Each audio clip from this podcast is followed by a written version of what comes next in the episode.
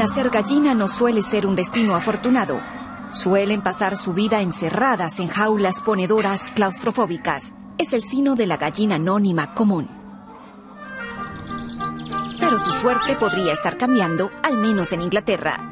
Allí se han dado cuenta de que un ave de corral también puede ser una mascota.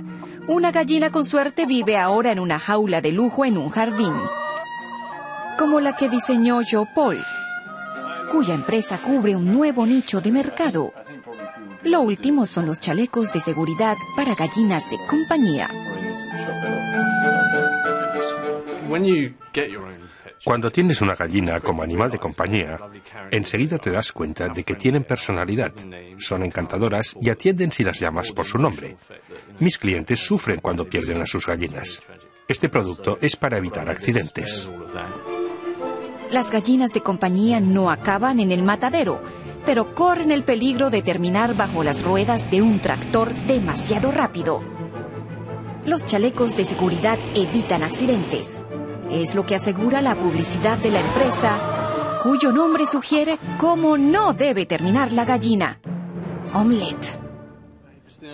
Una empresa convertida en un gran negocio. Los chalecos salieron al mercado el pasado diciembre y ya han vendido más de 1.500 unidades. Puede haber dos o tres millones de gallinas de compañía en toda Inglaterra.